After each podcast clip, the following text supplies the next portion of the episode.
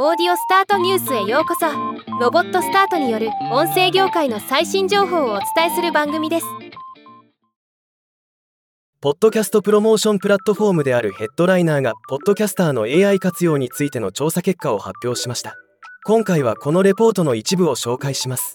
この調査はヘッドライナーのニュースレターとソーシャルメディアを通じて集めたポッドキャスター248人に対して AI 活用に関するアンケートを行った結果です。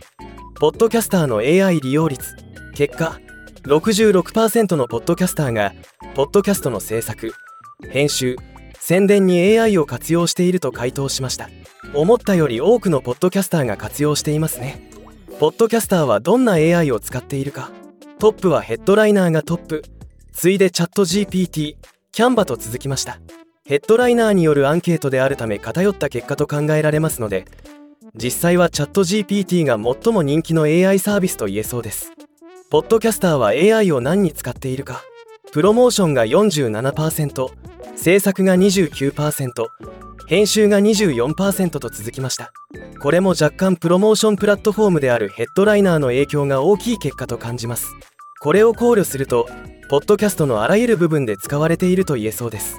さらに用途の詳細を見ると画像生成が頭一つ抜けてトップ。次いでソーシャルメディアヘルプトランスクリプションコピーライティングと続きます。確かにカバー画像の生成はとても便利ですよね。AI 活用のポジティブな面 AI 活用の最大の利点として時間の節約40%がトップに挙げられました。次いでアイディア生成23%コンテンツ作成13%と続きました。AI 活用のネガティブな面一方 AI 活用の否定的に感じる部分として AI に指示する際のプロンプトの難しさ26%精度の問題22%などが挙げられています。この辺りは慣れの問題もあるのかなと思います。日本でもポッドキャスターの AI 活用は進んでいるように感じています。